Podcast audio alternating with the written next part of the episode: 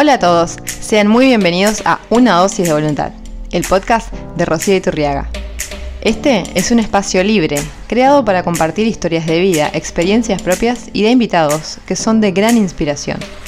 Vamos a estar compartiendo técnicas y herramientas que han sido de gran impacto en mi vida y seguramente serán de gran utilidad en la tuya, para aprender a ver de otra manera, sin juicios, sin límites, más libres, si querés descubrir y desarrollar tu poder personal, te invito a que me acompañes. Este es tu lugar. Arrancamos con este episodio número 2. Hoy les voy a compartir una entrevista con Daniel Hidalgo. Dani se dedica a la abogacía penal, da charlas de conciencia, hace constelaciones familiares, es escritor, en donde nos va a estar contando acerca de cómo fue ese proceso que a veces nos parece tan costoso de dar el primer paso, cómo fue el proceso para lanzarse como escritor. Y además charlamos acerca de la felicidad y de anécdotas de su tercer libro, titulado Volví a oler algo raro. Bueno, un placer estar acá con vos. y mm, estuve leyendo tu libro, que me vengo a enterar que es tu segundo libro. El tercero. Ah, el tercero. Sí, sí. Es que justamente ese nadie lo sabe porque es tan feo, tan feo salió que, que muy pocas veces confieso que está ese libro. Pero bueno, fue el primero. ¿Hace cuántos años? En 2010, 2011. Ahí salió el primer ah, libro. Ahí salió el primer libro. No es de cuentos, no es, no es de cuentos, fue un libro de poesías. Y claro, fue tan feo. Fue tan feo que no lo puedo ni describir. Ahí puede comprobar que no tengo talento para la poesía y no lo voy a tener nunca. Sin embargo, al ser el primero y poder mostrarlo y sacarlo y publicarlo, fue el mejor porque rompió el hielo del proceso, ¿no? Es la primera vez que me exponía. Totalmente, bueno, eso justamente es lo que te quiero preguntar, porque así como romper el hielo para presentar un libro, quizás es lo mismo como para actuar, para cantar, cualquier otro oficio que uno quiera hacer y necesite romper el hielo, digamos. Sí, sí. ¿Cómo fue ese proceso? ¿Qué fue lo que te ayudó a justamente vos decís, no soy para la poesía, pero te animaste y te tiraste. Y eso realmente es admirable. Sí, exactamente. Me encanta cómo estás presentando esta pregunta, porque no es, eh, muchas veces me han hecho eh, este comentario, pero lo querían como hacer exclusivo de la literatura, pero no es de la literatura, esencialmente exclusivo de cada ser humano tarde o temprano va a tener que pasar o cruzar su propia frontera a cualquier límite que se haya puesto. Sí. A ver, comentaba un poquito del, primero. Necesitaría recordar para introducirlo. Fue una necesidad muy fuerte de poder transformar una situación de dolor eh, en algo que pueda valer, valer por su propia belleza. Oh. Iba a decir que valiera la pena, pero me di cuenta que es una expresión que nunca me pudo... Eh, no, pena es como... No, no, que valga la pena, no, no, no. Es como empezar a sacar regalos que estaban escondidos detrás de, lo que yo creí que era mucho el dolor. Y donde estaba el dolor, ahí mismo estaba preparado un gran regalo, un gran aprendizaje, una gran satisfacción. Entonces, si bien el contenido literario era horrible, el libro en sí era precioso. Y cualquiera que yo se lo daba podía eh, percibir esa, ah, esa sensación. eso es súper importante. Hasta el momento de escribir, o de, mejor dicho, de publicar ese primer libro, fue un proceso tan íntimo que ni siquiera ni de mis amigotes de toda la vida se imaginaban que yo estaba, escribiendo algo, ¿no? Entonces fue una sorpresa para todos, fue una sorpresa para todos. Si bien me tenían así como conceptuado como el reflexivo, el pensador, etcétera, ah. eh, no se hacían que pudiera escribir un libro de poesía. Con respecto a, la escritura, para, para escribir, siempre fui un lector compulsivo. es, imposible escribir sin Súper importante. Sí. El que escribe, más que escribir, eh, es un lector compulsivo. Es más, yo me recuerdo que hasta leo los manuales de introducción de lo que nunca nadie lee, leo, leo, leo, leo todo, todo lo que está, son palabras, las, siempre las leo, porque es un mensaje. Bueno, ¿y cómo fue el proceso? A ver, escribiste los poemas. Sí. Después, ¿cómo fue eso? ¿Fuiste a un editor? Sí. Eh, Sí. ¿Te hiciste algún esquema previamente como para armar el libro? Sí, eh, fui con una correctora, ella me hizo varias devoluciones, confirmó efectivamente que era todo un material bastante feo, pero como le pagaba se lo tuvo que aguantar. Entonces me corrigió, eh, me ayudó a ordenarlo, después hay otro rol en la, en la edición de un libro que es el diagramador o diseñador de las tapas. Que con el que también uno puede interactuar mucho para decir, bueno, cuál es la presentación, cuál es la cara, puedes pensar en los títulos.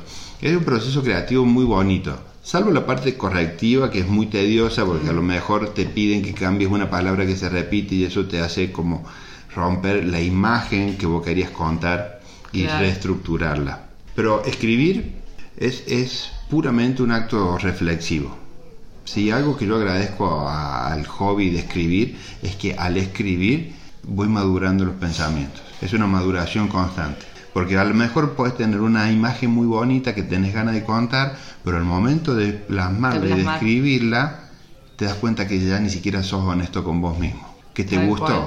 pero lo que están por hacer los personajes en esa escena no están siendo, no, no estoy siendo fiel ni honesto. Entonces, eh, en, en esa maduración me di cuenta de que por qué Juan en el texto va a hacer algo que yo sé que no lo haría en la realidad. Y a partir de ahí empecé a, a identificar, a ver cuál es mi facilidad de contar, cómo, cómo me, me es fácil a mí Claro, tratar de explotar lo, lo, que, me sale. Lo que te nace, digamos. Claro, y no forzarme. Eso es súper importante. Es súper importante porque es un proceso de aceptación con uno mismo, en donde tenés que escribir como a vos te gusta, contar lo que a vos te gusta.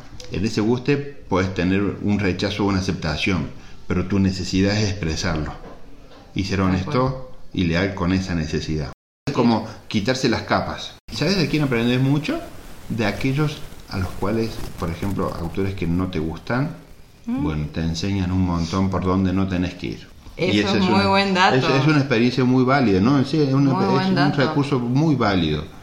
Porque podés ver que hay autores que pueden utilizar algunas estrategias medias de manipulación para contar las cosas y decís, no, por acá no. Claro, voy". esto no quiero. Este, eh, este es, eh, eh, exagera la violencia, por acá no voy. ¿Y el segundo libro? Bueno, el segundo libro ya fue para Que mí ese vi es lo el- presentaste Sí, en ese Rioja. fue el, el- la- eh, sí, en La Rioja, en la Feria del Libro de La Rioja, en la Feria del Libro en Córdoba.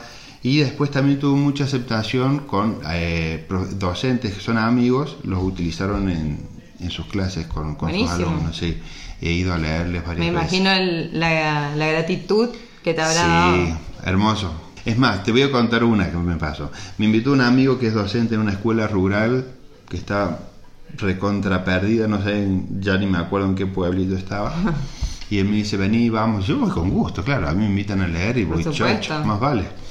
Entonces cuando estábamos en el aula, estábamos leyendo, el profe me hace este comentario de que los niños por ahí estaban un poco eh, tristes porque se sienten que no son visitados, que están lejos y separados y esto que lo otro, ¿no? Entonces el momento que él me decía eso, adelante de los chicos, yo le dije, bueno, cuando empezó la lectura, que le digo que por más que no nos conozcamos, tenemos un punto en común muy fuerte. Ustedes creen que nadie los visita, pero yo vine a visitarlos. Y yo creo que a mí Nadie me, te lee. A mí nadie me lee y ahora ustedes me van a leer. Claro. Entonces los dos estábamos equivocados. Wow, Sí, buenísimo. estuvo muy bueno eso. Realmente lo, eso Súper lo, práctico. lo disfruté muchísimo, sí, Wow. sí, lo disfruté muchísimo. Y después lo que más me gusta es eh, que se arma este ping-pong de, de preguntas y así, ¿no? Y poder utilizar esos cuentos, pero para reflexionar sobre lo que los cuentos quieren contar, sobre, a ver, ¿no? ¿Qué detalles? Es como sentarte a ver una película y empezás a saber los personajes secundarios qué es lo que dicen y en realidad dicen mucho. Entonces poder eh, tener esta experiencia de, de ampliar un punto de vista es maravilloso. Esas, esas historias son experiencias Sí. propias. Sí, una mayoría sí. Después obviamente tengo que teñirla porque si no sería un bodrio. Claro, le pones que personajes. Decorar, ahí es donde eh, ahí es donde tenés que elegir tus propios recursos. A mí me sale bien, Creatividad. Me sale bien el humor un poco. Sí, sí, sí. El humor, me gusta ironizar, pero con ternura, ¿no? Claro. No una ironía cruel, sino buscarle ahí un, algo que sea tiernamente ácido. Y entonces me, me encontré en eso, me sentí cómodo y ¿qué pasó? Ese libro les gustó, les gustó un montón.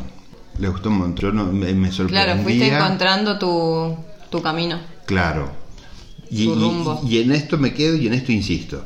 Cuando te sen- me, me sentó bien a mí, y me refiero a cualquier ser humano, le sienta bien, Exacto. hay coincidencia, es ahí.